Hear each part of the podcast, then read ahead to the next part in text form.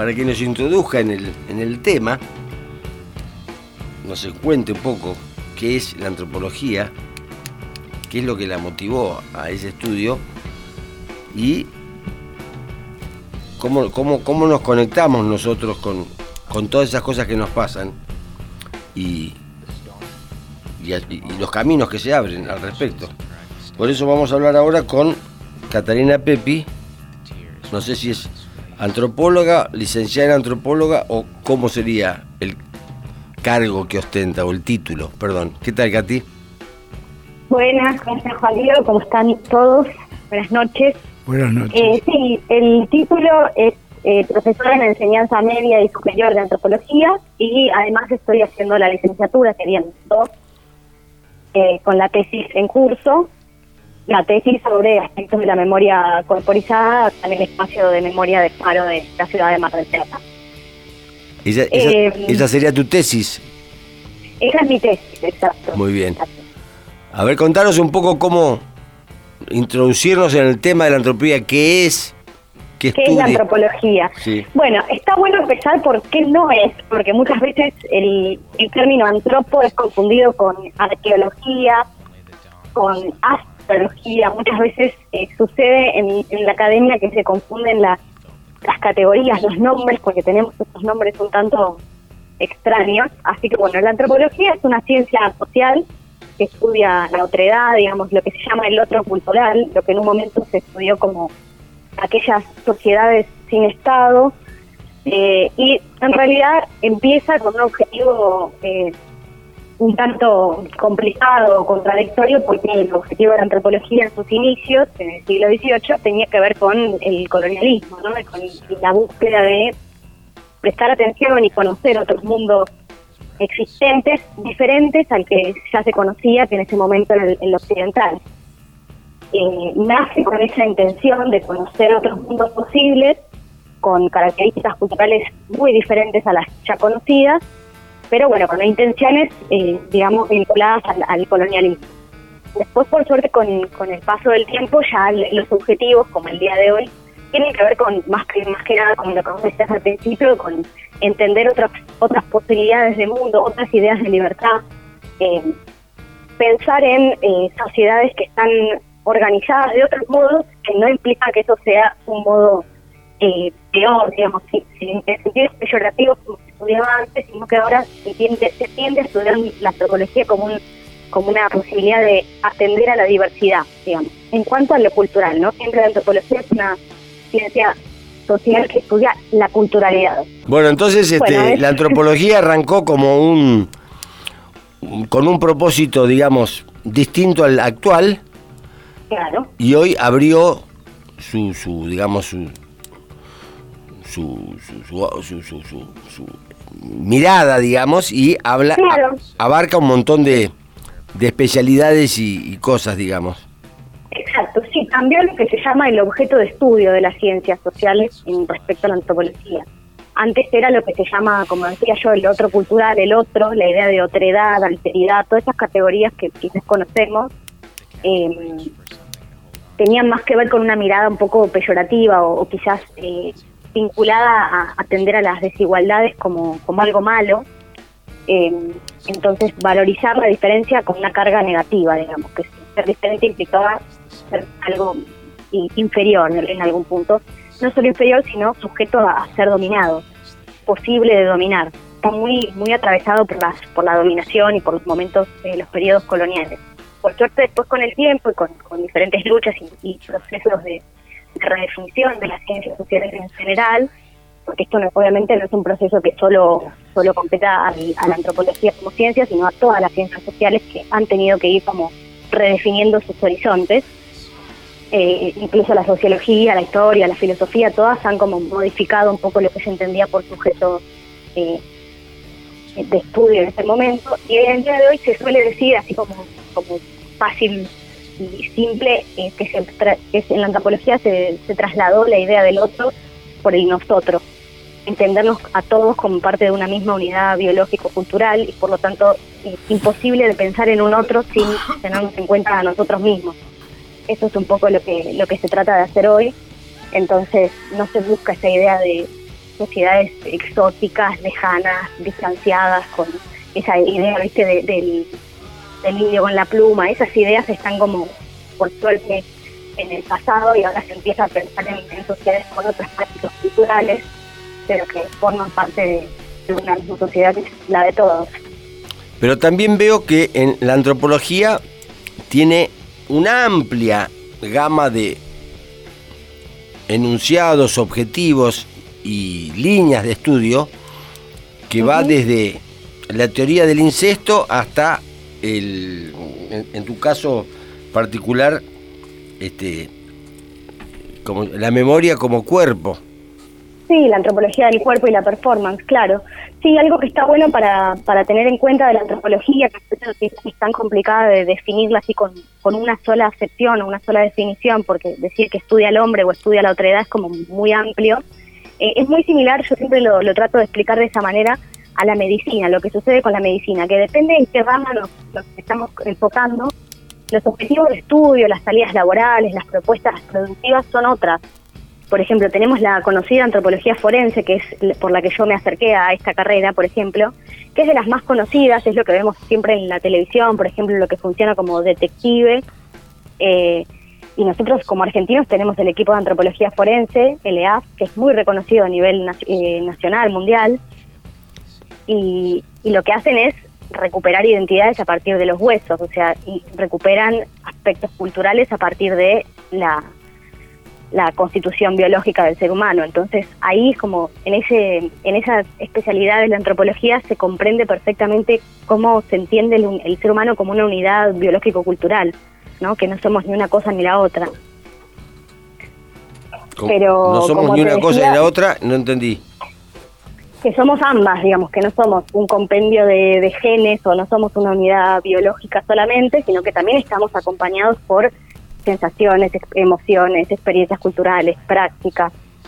Em, entonces, en ese sentido, por ejemplo, doy el ejemplo para que se quede, es como el más claro, creo yo, de la antropología forense. Lo que hacen es, a partir de un hueso, poder reconstruir la identidad de esa persona.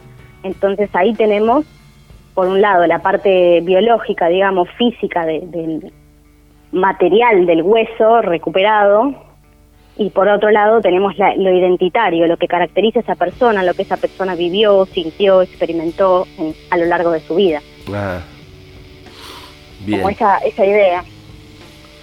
Bueno, y entonces en una conversación que tuvimos previa a esta, eh, vos utilizaste la palabra militante. Sí, militancia. Esa lo habíamos hablado, está bueno también para mencionarlo, eh, porque la mayoría de estas eh, ciencias se estudian en términos de militancia.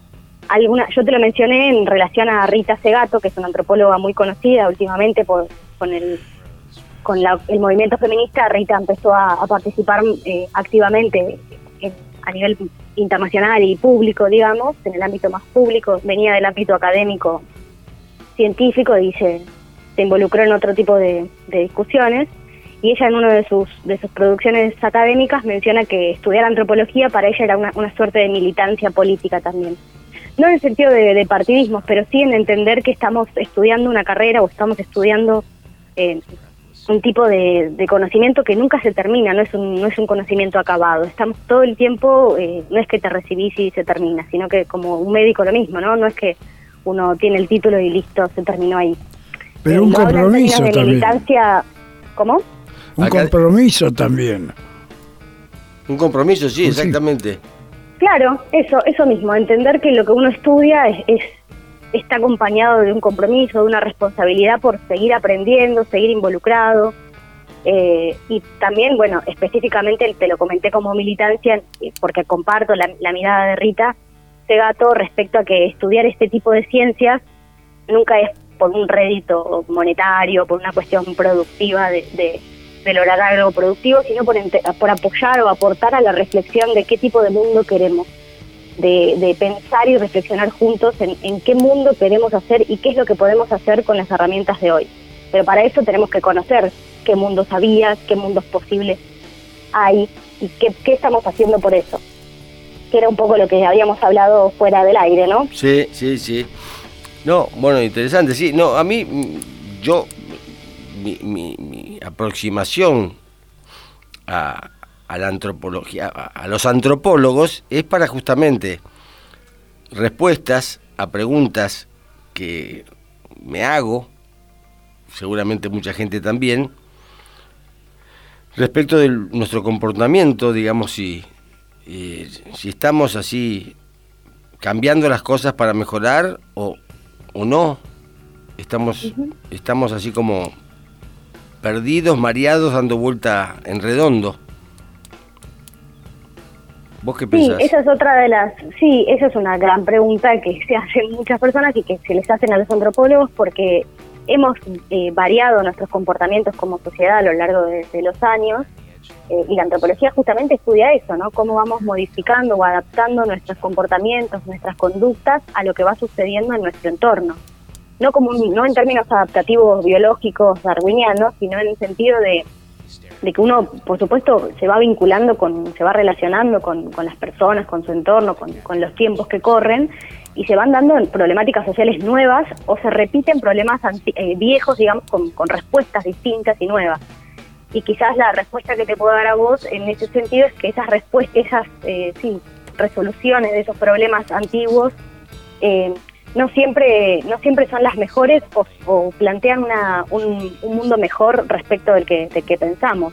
Muchas veces uno eh, piensa que está yendo hacia un lugar con, con, un proyecto social, digamos, y en realidad, como vos decís, es, quizás estamos dando vueltas en la misma en la misma sintonía. Quizás las conductas o los comportamientos son muy similares a los que teníamos hace 100 años atrás y uno quizás cree que en la práctica es algo innovador o, pionero en algo. Eh, por ejemplo, con el lenguaje. Por ejemplo, el lenguaje es una de las construcciones culturales más complejas y tenemos en, el momento actual tenemos varias eh, problemáticas sociales respecto al lenguaje y qué es lo que qué es lo que dice y lo que no dice el lenguaje, a quién representa y a quién no. Eh, toda esa crisis de representatividad que hay ahora con el lenguaje sucede a partir de esto, ¿no? De, algunas preguntas sobre la identidad de las personas, sobre a quién, a quién, a quién estamos nombrando. Todos esos problemas, eh, bueno, muchas personas consideran que el lenguaje inclusivo es una respuesta eh, positiva, digamos, que piensan integrar un mundo mejor, y otros opinan que, por ejemplo, que no, que, no es una práctica inclusiva, que hay otras, como por ejemplo aprender el lenguaje de señas. Lo digo para reproducir un poco lo que sucede en el, en el ámbito público, ¿no? Lo que todos conocemos. Sí, sí, yo realmente me, lo pregunto, porque alrededor mío eso, eso digamos, navega conmigo eh, por una cuestión generacional, por una cuestión cultural también.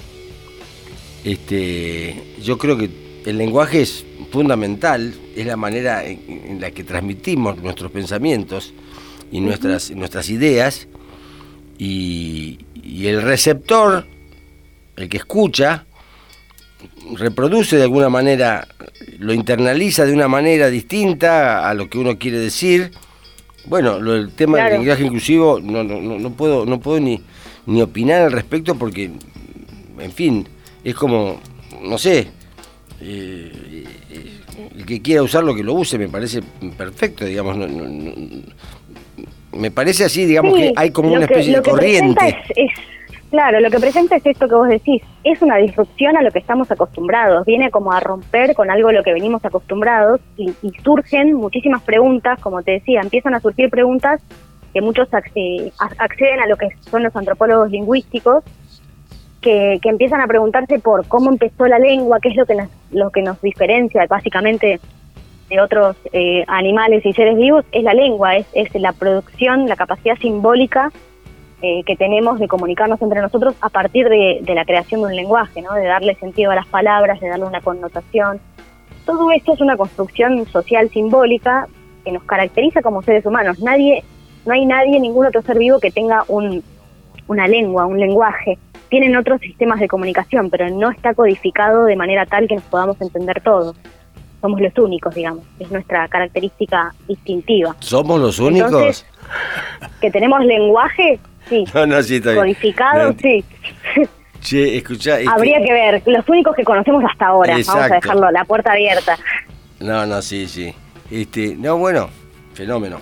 Bueno, y entonces en tu espíritu innovador y militante, este, te encaraste el tema de, ¿cómo es que dijiste que no me sale la palabra? Em, antropología del cuerpo y la performance o la, memoria. No, no, no, la antropología del cuerpo y la persona. Performance. Performance. Es, para, es lo performático, claro, exacto. Sí, es eh, otra rama más de la antropología sociocultural, que es lo que, estudié yo, digamos, lo que me preguntabas al comienzo respecto al título, que es la rama antropología sociocultural. Y dentro de ella tenemos lo que se llama antropología del cuerpo, que atiende a los modos en los que socialmente se ha ido construyendo una manera de ser y estar en este mundo. Hay ciertas corporalidades, por ejemplo, que son eh, dominantes, que tienen una, una construcción eh, como legitimada en algunas sociedades. Vamos a, por ejemplo, se sabe muy bien que hace un par, hace unos años, en, el siglo pasado, los cuerpos delgados o extremadamente delgados no estaban bien vistos, eran, eran signo de, de ser de clases sociales bajas o de no poder acceder a la alimentación, a las comidas, y ser, eh, tener peso, no, es sobrepeso, pero tener cuerpos un poco más eh, rellenitos, digamos, estaba bien visto, era una, era una, era un signo de ser de casta, ser de clase social alta, de hecho muchos de los cuadros que conocemos de las pinturas más famosas tienen, son personas eh, con, digamos, no son cuerpos extremadamente flacos o extremadamente delgados como los que estamos acostumbrados a ver ahora. Eh, bueno, no solamente, no solamente era... Bueno, en fin, eso depende de las culturas, ¿no? Porque hay algunas culturas que vos ves los, los las estatuas y los dibujos de sus mujeres eran impresionantes, petizas, gordas, anchas, este, ¿cómo decir? Sí, la robustez también en la mujer muchas veces era signo de, debilidad, o sea, depende a dónde, qué sociedades estamos mirando, cambia muchísimo la, la connotación que se le da a los cuerpos. Y eso está buenísimo para pensar también por fuera de lo que se llama el etnocentrismo, ¿no? Pensar por fuera de lo que estamos acostumbrados nosotros como sociedades occidentales a ver y a entender como, la, como el patrón de la normalidad. Porque esa es otra de las cuestiones que, que trabaja la antropología, ¿no? Pensar en lo quién establece qué es lo normal. ¿Quién establece? y depende. Por eso, el, el gran problema es que quien establece qué es lo normal tiene el poder de también establecer qué es lo patológico, qué es lo que se va, se corre de la norma. Quien instala esa norma tiene ese poder de decir. Cuando vos decís quien establece tal cosa, ¿Vos te referís, eh, si vos tenés una idea de quién lo establece?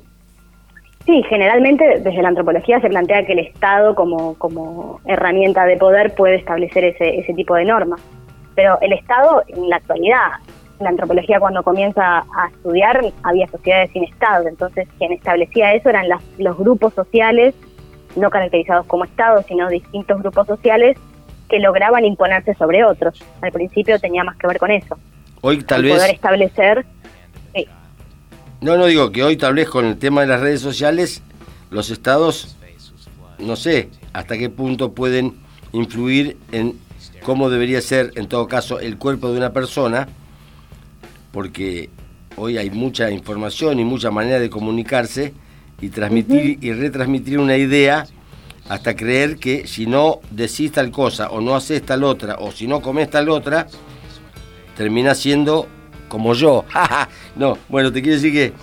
Eh, sí, pero se cataloga como algo que, está mal, digamos, está, es raro, es extraño. O bien. O, bien o perfecto. Sí, en realidad eso que decís vos está muy bueno, es muy interesante en el sentido de cómo ya no es una cuestión de estados, no es una cuestión de sociedades, sino que estamos en un mundo tan globalizado que ese tipo de poder se ha extendido a lo que se llama la, como la hipercultura, que es que finalmente ya todos pertenecemos a todo por estar tan conectados con las redes y la masificación del consumo, que ya no hay distinción entre países, por ejemplo, respecto a ciertos consumos. Consumos me refiero a estéticos, ¿no? De, por ejemplo, como decías vos, las redes sociales, qué tipo de cuerpos nos venden o qué tipo de, ideal corporal tenemos. Eh, ese tipo de preguntas eh, me, me, parece que está, está bueno hacernos esas preguntas todo el tiempo, como una constante, ¿no? Porque sucede que, a veces ese tipo de, dominación tan silenciosa hace que uno se, no se dé cuenta que se está identificando con ciertos patrones que, que, no está decidiendo, digamos, no hay una decisión personal en eso, sino que sucede por esta masificación, como decías vos, de, de las redes y de la información.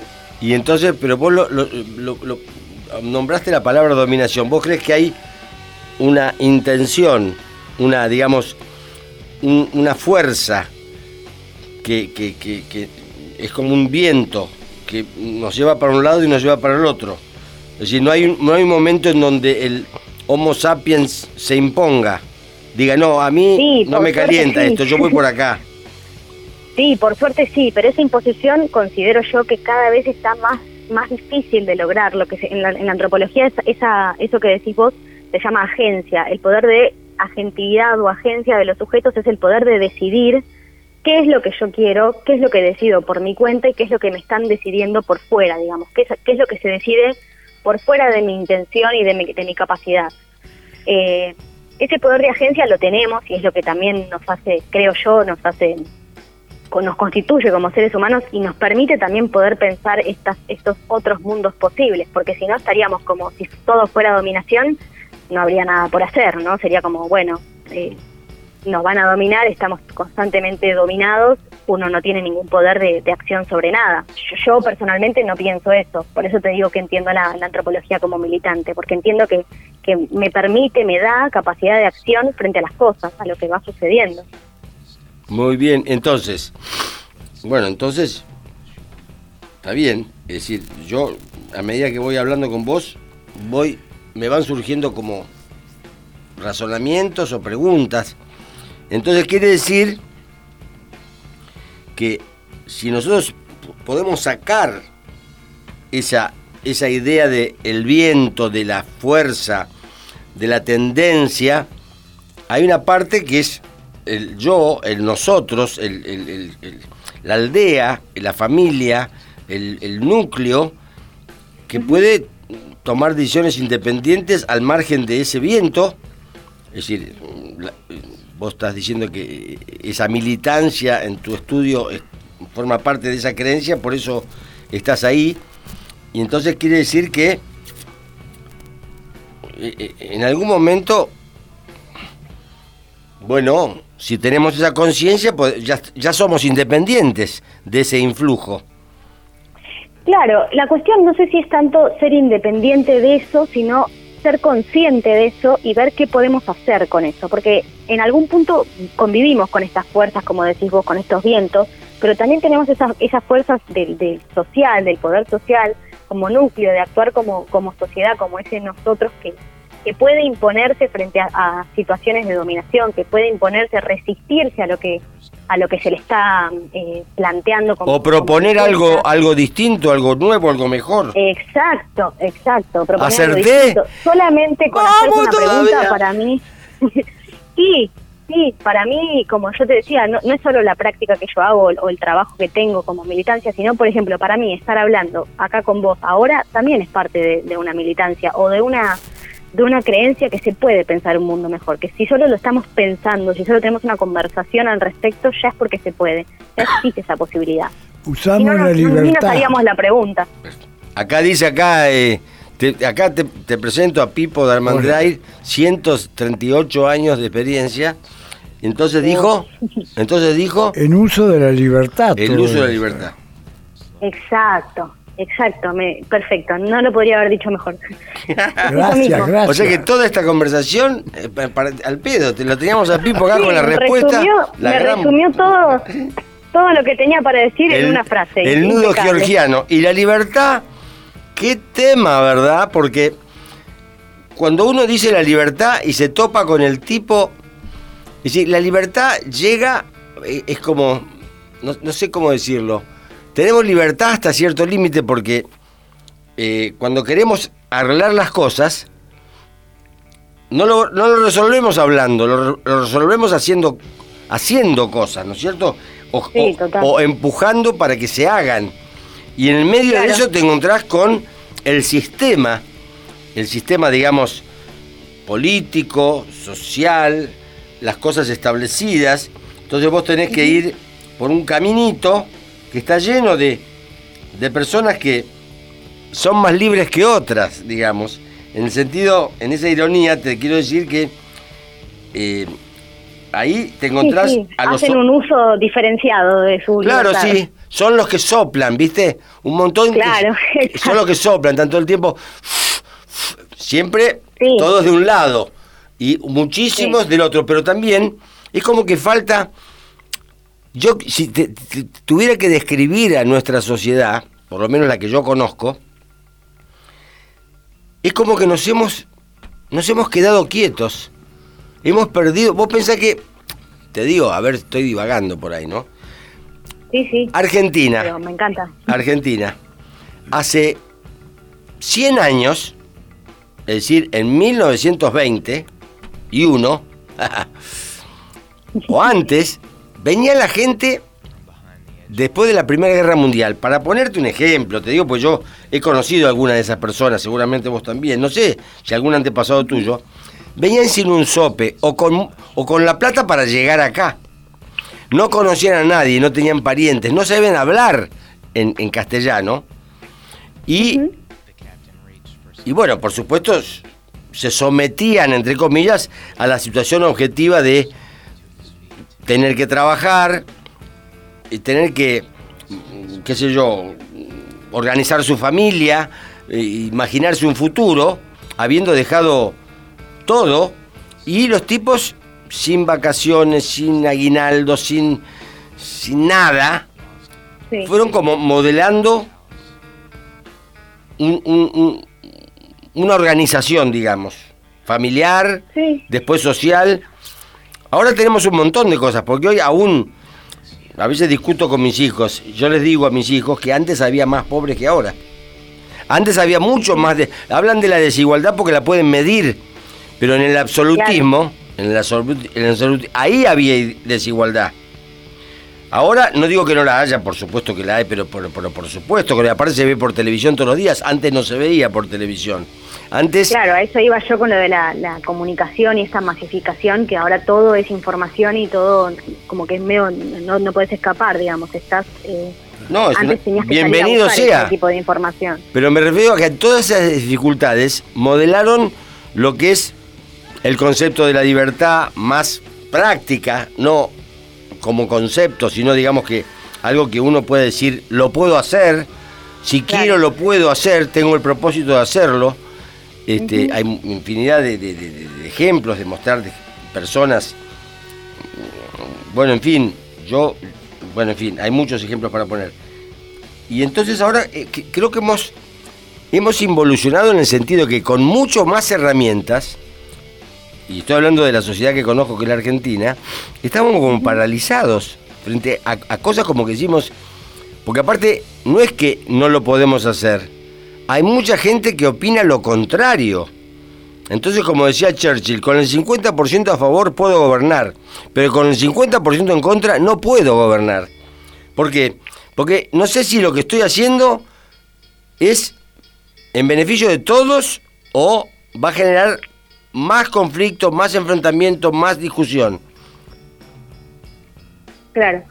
Sí, en realidad ahí como en lo que vos estás contando yo encuentro dos o tres eh, cuestiones para tratar, digamos, ¿Dos al menos desde, más? desde Qué la antropología, como en general digo que me resulta, me resultan interesantes para pensar. Primero en esta idea de la libertad eh, tenemos como dos sentidos de la libertad. Por un lado está la idea de libertad irrestricta, que uno puede hacer lo que quiere, que es un término más filosófico, digamos, que en realidad en la práctica no existe nunca, porque esa libertad irrestricta en realidad se ve como coartada y, y- y, digamos, mediada por las libertades de los otros, ¿no? Es, esa idea de que mi Lógico. libertad termina cuando, cuando empieza la del otro, ¿no?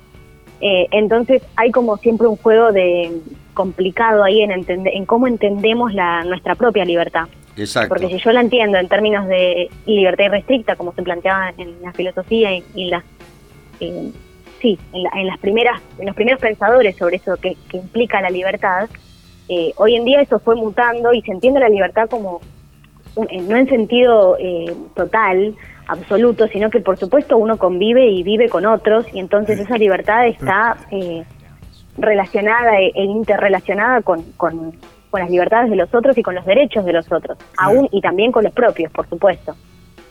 Por eso creo yo que es tan importante tener eh, como una suerte de lo que se llama consensos respecto a qué es lo que uno puede y lo que no puede hacer.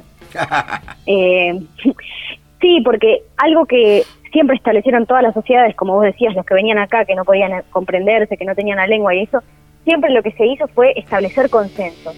Aun cuando no terminaban de comprenderse, aun cuando no terminaban de eh, lograr eh, interpretar al otro o conocer la lengua, se establecían algunos conceptos, consensos básicos para la convivencia. Y a partir de ahí se iba como eh, aumentando, digamos, el, nivel de, de consenso o de, o de intercambio, de reciprocidad, incluso de competencia, de cooperación, de, de lucha, digamos. También esa es otra cuestión. Si pensamos la libertad como algo, eh, no sé cómo decirlo, como algo romántico, nos olvidamos de la dimensión de poder, digamos, de que todo el tiempo estamos eh, como sociedad bajo relaciones de poder con otros. Eh, esas fuerzas que vos decías, esos soplos, vientos, eh, tienen que ver con otras personas también. Son otras personas que están relacionándose de otras maneras que, lo, que estamos acostumbrados y por lo tanto imponen relaciones de poder. Uno no está siempre complementándose con el otro, sino que muchas veces también estamos, bueno, como ahora mismo pasa en la sociedad argentina, como vos comentabas. No siempre estamos en, situación de solidaridad y complementariedad. Muchas veces nos encontramos enfrentados, en conflicto, en lucha, en periodos de guerra. ¿Cuántas veces ha sucedido eso en la humanidad? Entonces, ese tipo de cuestiones, los conflictos, las problemáticas sociales, es también a lo que apunta el estudio de la antropología. Porque si estudiamos por qué chocamos y cuál es el punto disruptivo de la relación social, quizás podemos ahí entender cuáles serían las posibles eh, respuestas o soluciones eh, superadoras de eso, ¿se entiende? Porque si no seguimos siempre como haciendo lo mismo. Bueno, yo creo que un, ingrediente necesario, imprescindible, en democracia, es que los, nuestros líderes sean ejemplares no sobrehumanos, no ideales, sino que su proceder, su comportamiento, sea, esté relacionado con sus dichos. Entonces, eh, me parece que eso, es, eso lo aprenden los chicos, eso lo aprenden los, los animales. No sé, si vos estás relacionado con animales, yo me relaciono mucho con los animales, inmediatamente los animales se relacionan con vos por el temor o por, o por, el, eh, o por el, alimento, digamos, ¿no? Entonces digamos que eh, si vos tratás mal a un animal, el tipo te lo demuestra inmediatamente. Y si lo tratás bien, te lo demuestra inmediatamente. En el caso de los seres humanos, que somos más complejos, eh, yo pienso que los liderazgos en este sistema de gobierno que tenemos, es fundamental. Entonces yo pienso que esas discusiones y toda esta pérdida, este, este, camino por el desierto, es porque no hallamos en, nuestros en nuestros ¿cómo te diría? en nuestros iguales, en nuestros contemporáneos, un, equilibrio, hay, hay, mucho desorden, hay mucho desorden, entonces este las normas no se cumplen porque, porque quien las dicta no las cumple. Entonces digamos que no sé si los políticos hablan con antropólogos, pero deberían hacerlo.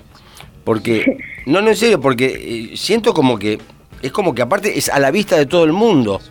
Es decir, es una cosa... Sí. Y entonces me parece que... También es un poco impune, ¿no? Esa cuestión de, al, menos por lo que venís contando vos, tiene más que ver con esa la posibilidad de impunidad de hacerlo a la vista de todos y que nadie pueda hacer nada. No, eh, porque hemos, hemos tomado como que es así, así es la democracia, y cuando llegan al poder tal cosa, y pero no hace falta, te hablo del jefe supremo, te estoy hablando de... la cuota de poder que, la cuota de poder que les toca la exprimen al máximo. Es decir, eh, llevan las cosas a los extremos al punto tal que genera como una especie de... parece anarquía, digamos, ¿no? Gente tirando la basura en cualquier lugar, cortando árboles que no tienen que cortar, eh, cagando donde no tienen que... Es decir, cosas así que decís, eh, por ahí en un conglomerado es más difícil de distinguirlo, pero yo que me fui a vivir a Chapadmalal hace unos años, que somos pocos, es increíble. Decís, no, pero esto no es verdad. Es decir, este, bueno, yo pienso que falta liderazgo, pero no hablo de un líder, hablo de el comportamiento de la comunidad, digamos, como liderazgo. Y, sí, sí, entendí, entendí. Entonces, digamos, que todo el mundo hace lo que, lo que le vienen ganas y lo que, de lo que puede zafar, zafa. Este, eh, así, yo, veo que esa, como se dice, anomia, e, e, eso está, estamos así, como en un momento crucial de nuestra existencia como sociedad, digamos. Sí, eso estoy de acuerdo en que estamos en un momento crucial, ni hablar. Por un lado, respecto a, el caos, te tengo una mala noticia y es que la antropología entiende que somos una sociedad que tiende al caos. Eh, la búsqueda de los equilibrios siempre, no, digamos, no salió ganando en, no, no, pero está bien, no, no quiero exagerar con lo del caos. El caos me va también, ¿viste? claro, el punto es encontrar algún tipo de, de, guía, o como decís vos, algún tipo de, líder, no en el sentido de persona que, que lidere, sino como una orientación, un, a dónde ir, un horizonte con el cual eh, guiarnos, que nos guíe para dónde queremos ir, más allá de que vayamos con caos y todo, digamos. A ver, pero somos una sociedad caótica. Sí, a ver, ¿qué quiere decir, Yo digo que eso que están refiriendo ustedes es muy particular, porque en otras sociedades no ocurre. Ocurre que hay orden, hay ejemplos y hay... Pero ocurría, yo estoy hablando de lo que está pasando desde que yo, no sé, conozco hace muchos años, pero digamos, ya sé que podemos poner ejemplos, digamos, es cierto, hay sociedades donde se suicidan muchísimo, pero son muy ordenados, ¿no es cierto? Pagan los impuestos, van en bicicleta al colegio, van y vienen. Sí, sí, entiendo. Y, todo y todo tiene... No tiran los puchos en la calle. No tiran los puchos en la calle, se los comen. Son rubios, altos y de ojos celestes y nosotros somos... No, estoy diciendo que... Estoy hablando de nuestro. Nosotros tenemos ah, acceso a información, tenemos acceso a mucha tecnología, tenemos acceso a... No vivimos como hace 100 años, ¿entendés? No, no, claro, por eso yo decía que tenemos problemas nuevos probablemente que se dan por estos, estos, estos cambios, estas modificaciones que por supuesto hace unos años no teníamos. Además, todos estos cambios están, sobre todo los tecnológicos, a nivel, eh, sí, conocimiento científico y tecnológico, está avanzando a niveles eh, abrumadores también, ¿no? Como que uno llega, no sé, hace un par de años había unos celulares que eran mini, que no que no tenían mucho espacio ni mucha capacidad y en un par de años ahora tenemos algunas unas bestias tecnológicas que uno no termina de entender muy bien cómo se llegó a eso, esos drones. Que eso eso lo dirás por vos que tenés plata, pero yo, mi celular da lástima. Yo tengo, no, el mío también, pero... la, antropología no está muy bien recibida. Como decías vos, el día que pidan asesores antropológicos en el poder, ahí quizás me entere de, avances tecnológicos. pero, pero sí, a lo que yo me refería era que al principio cuando hablábamos de la antropología de y de, de estos problemas y soluciones a problemas nuevos, sucede esto, que estamos acostumbrados a las soluciones de siempre, pero los problemas que nos están surgiendo son desconocidos, se nos presentan problemas que, con los que no sabemos qué hacer justamente porque todo avanza en, un, en una escala tan, tan rápida que no estamos tampoco eh, como en el mismo camino, nos, tardamos mucho, mucho más tiempo en acostumbrarnos, en, asimilar ciertos, ciertos cambios, ciertas modificaciones, ni hablar de cambios a nivel cultural, como decíamos al principio del lenguaje inclusivo, o otras prácticas y consumos, y hay un montón de cuestiones que se van como acelerando y nuestra, nuestra capacidad de aprendizaje y, acompañamiento de eso muchas veces eh, no, siempre va acompañada o en paralelo. Entonces también esa dificultad de, empezar a no solo estar pensando todo el tiempo en lo que hacemos, sino estar reflexionando sobre nuestro futuro, sobre el pasado. Es como, son muchas eh, Sí, muchos mecanismos que, llevamos adelante al mismo tiempo. Entonces también eso eh, creo yo que nos genera este tipo de, conflictos, ¿no? De, momentos de la historia en los que entendemos que estamos en un, en un, en un momento disruptivo, en un caos, digamos. Como bueno, vos. escuchá una cosa, porque el que mucho abarca un poco aprieta. Este, el, miércoles que viene vamos a hablar de, de un tema interesante. Durante la semana me voy a comunicar con vos muy interesante, muy entretenida la charla y vamos a ver si podemos volver a tener un, intercambio y opinar directamente de temas específicos. Este, ¿Cómo no? Mucho gusto de que la audiencia te, te haya conocido y hablaremos de adicciones, este, el transhumanismo acá. Sí, cómo no. bueno, muy bien. Entonces, este, Transhumanismo y poshumanismo. y Muy poshumanismo. Perfecto, entonces. Eh, bueno, Pepi, Catalina, Bueno, nos vemos, este, nos hablamos y nos ponemos nos en- hablamos. Muchísimas Les mando gracias. un saludo a todos los que estén ahí, que no los conozco, pero Bueno, bueno, próximamente. Y bueno, gracias por el espacio y por eh, darme un ratito para contar un poco qué es la antropología, que eh, también me hace a mí en lo particular y creo que está bueno que, que todos De- empecemos a, a contribuir desde nuestro lado. Ok, dentro de la flecha del tiempo que no se detiene nunca. Exacto. perfecto. 205 años de razonamiento. Bueno, hasta el próximo, hasta el próximo miércoles. Muchas gracias y nos Hasta despedimos con qué. miércoles.